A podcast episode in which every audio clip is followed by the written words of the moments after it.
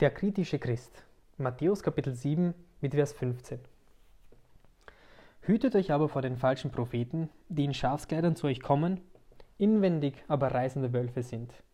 An ihren Früchten werdet ihr sie erkennen.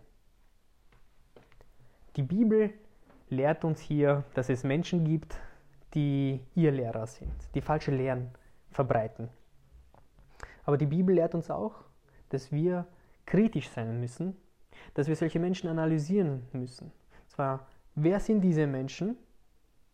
Was sagen diese Menschen? An ihren Früchten werdet ihr sie erkennen, im Vers 16.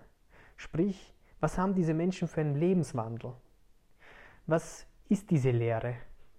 Und diese Lehre, die sie uns mitteilen, müssen wir kritisch betrachten und durch, den, durch einen Filter durchlaufen lassen. Das ist der Filter Gottes, das ist die Bibel, das Wort Gottes.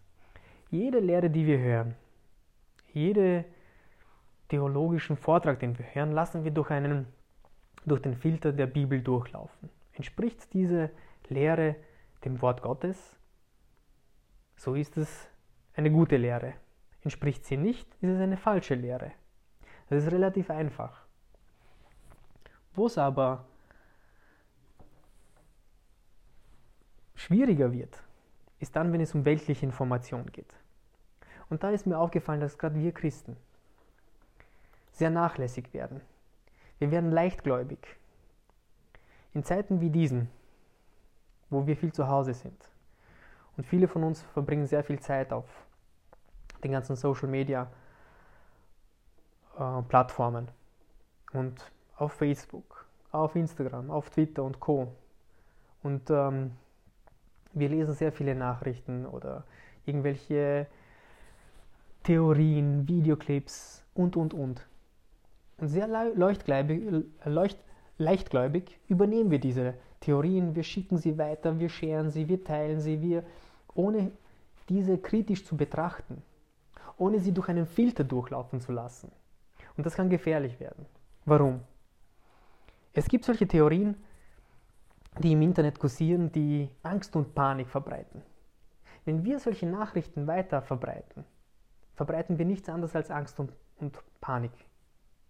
Und gerade wir als Christen müssen in Zeiten wie diesen Ruhe verbreiten, die Liebe Gottes, Hoffnung und nicht Angst und nicht Panik.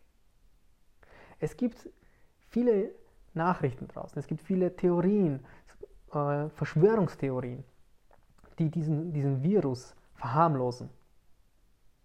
Wenn wir anfangen, diese Theorien leichtgläubig zu übernehmen, ohne zu hinterfragen, wer sind die Personen, die Menschen, die das behaupten?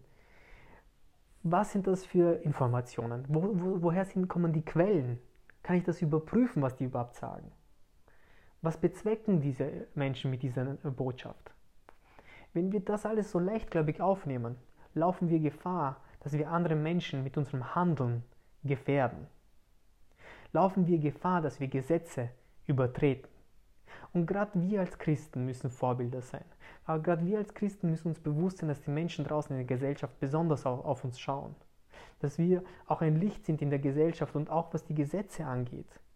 Dass wir nicht leichtfertig Gesetze übertreten. Dass wir nicht leichtfertig Menschen in die Irre führen. Dass wir nicht leichtfertig Angst oder Panik verbreiten. Sondern dass wir auch diese Informationen, die weltlichen Informationen, durch einen Filter durchlaufen lassen, kritisch betrachten, so wie wir jede Information und jede Lehre, die den Glauben betreffen, durch einen Filter durchlaufen lassen. Der Herr möge uns hier Weisheit geben, möge uns Besonnenheit geben.